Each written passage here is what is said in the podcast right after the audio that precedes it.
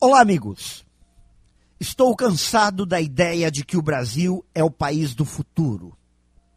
Esse pensamento parece que nos escraviza a acreditar que, quem sabe, um dia poderemos aproveitar as maravilhas deste país repleto de riquezas, que tem um povo forte, ordeiro e bom, mas que não se acha merecedor de ter agora o que é seu por direito conquistado pelo esforço e pela luta.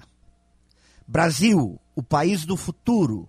Uma ideia que surgiu do título de um livro escrito pelo austríaco Stefan Zweig em 1941 e que de tão repetido parece que virou lei. Mas não. Hoje, 7 de setembro, temos que demonstrar com nossas bandeiras, cores verdes e amarelas e caminhadas pelas ruas deste país que não aceitamos sermos o eterno país do futuro. Que não aceitamos mais sermos trucidados por políticos e gestores públicos que se banqueteiam com nossas riquezas. Que não aceitamos o vocabulário politiquês dos pseudo-intelectuais e senhores de uma moralidade que nos escraviza. 7 de setembro, uma data simbólica, e já que vivemos também de símbolos e rituais, vamos dar nosso grito de independência.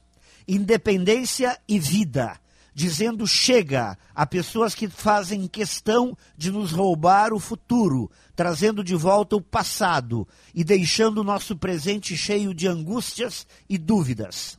Brasil, o país do presente, e o presente é hoje, 7 de setembro de 2022.